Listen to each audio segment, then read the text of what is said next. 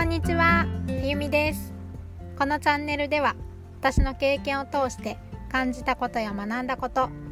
日々の気づきなどをありのままの私で伝えていきます。おっちょこちょいな私の話でも聞いてくすっと笑って元気になってくれる方が一人でも増えてくれると嬉しいです。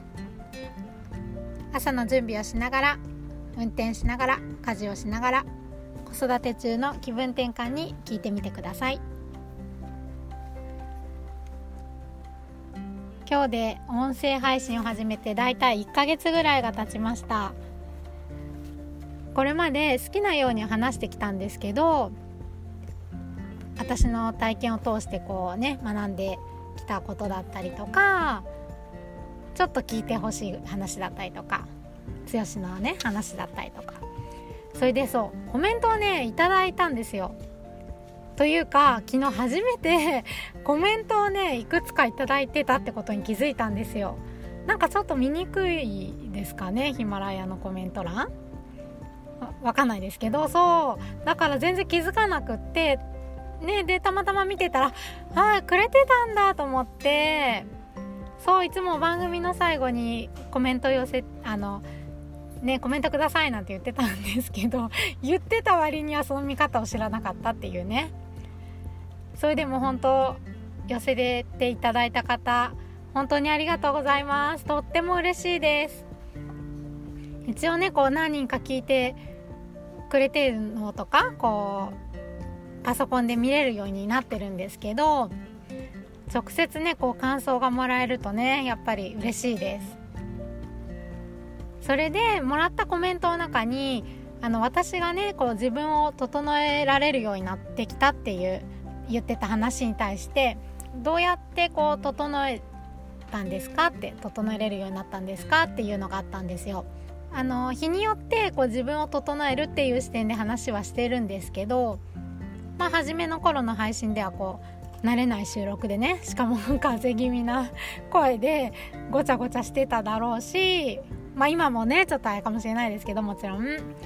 そうまとまってた方が分かりやすいよねって私も思ったのでしばらくこう自分を整えるっていうテーマで続けてお話をしようかなと思ってます。そうどれもねこうよく言われてることかもしれないですけど私がこう実践してきて私がねこれいいなって思えるものの話を体験こう経験を交えて私の伝え方で伝えさせてもらおうかなと思ってます。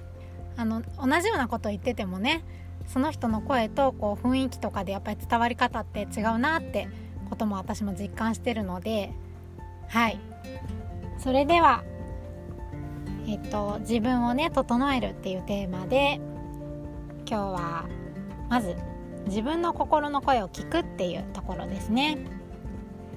皆さん自分が何を思って何を感じてるのかって部分見れてますか？やっぱりね自分がそもそも何を思って何を感じてるのか自分自身が分かってないと整えようにも整わないですよね。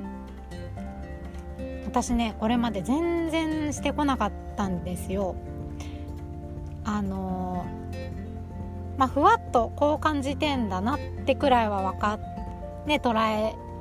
はするけどそうですね。まあ人にこう話しながら気づくこととかもねもちろんあったとねあるんですけどそうそれでも本当の本当の本当に自分が考えて何を思ってるか感じてるかっていうところまであの感じることをしてこなかったなって思って。そう例えばうんイラッとすることってありますよね。そのイラッとしちゃったなってところからその奥にある思いを見ていくんですよそこでこう「どうしたの?」って自分の心にね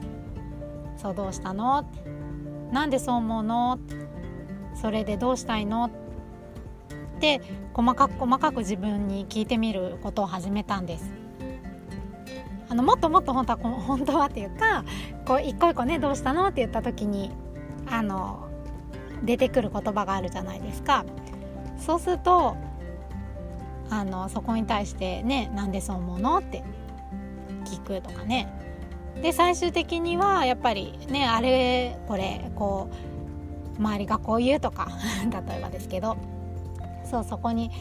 対して、うん、周りがこう言う。でも自分はこう思う。だけどこういう考えもあるってねいろいろ出てきた時に、それでじゃああなたはどうしたいの？っていうこととかね、まあ、そういうふうに細かくあの自分に聞いてみるっていうことですね。そのためにやっぱりねノートはおすすめですよね。あのね。さっき例に出したイラってすることに対しては、うん、こうなんだろう例えば自分の気持ちが分かってほしかったんだとかあ分かってもらえなくて悲しかったんだとか人によって出てくると思うんですよね。あのうん、必ずしもこれっていうわけじゃなくて人それぞれその時の状況で変わると思うんですけどあの前からこの方法がいいよって、まあ、よく聞くじゃないですかそう聞いてたんですけどやっぱりねこう本気で自分が苦しいとか変わりたいって思ったのでそうその時から私自身もまずはねじゃあできることやってみようってことでノートに書くことを始めました。私の話で言うとあのこの前あの前も話しましたっけ？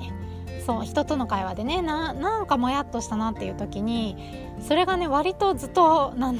そうもやもやしたんですよ。でなんでこんなにもやもやするんだろうと思って書いたんですよね。あのそうすると書いていくうちにあなんだ私同じようにねこう同じ目標を持つ仲間が欲しかったんだってことが分かってじゃあそういう仲間作ろうって思ってそういう視点で過ごしていくうちに実際にそういう友達に会えたってことがありました何かね自分の中で引っかかることがあった時なんか思う現実になってないなって思う時とか、まあ、悲しい時とかねまずはこうもう一人の自分と会話をするってところから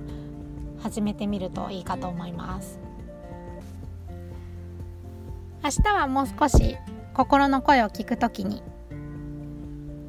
もう一人のね自分と話すときにこう意識してることをお伝えしたいなと思ってます。それでは今日も最後まで聞いていただきありがとうございました。私の話が面白かったなとか感じるものがあった方は是非いいねとかフォローしてもらえると嬉しいです。コメントもこれから見れますんで コメントもお待ちしていますのでよろしくお願いします。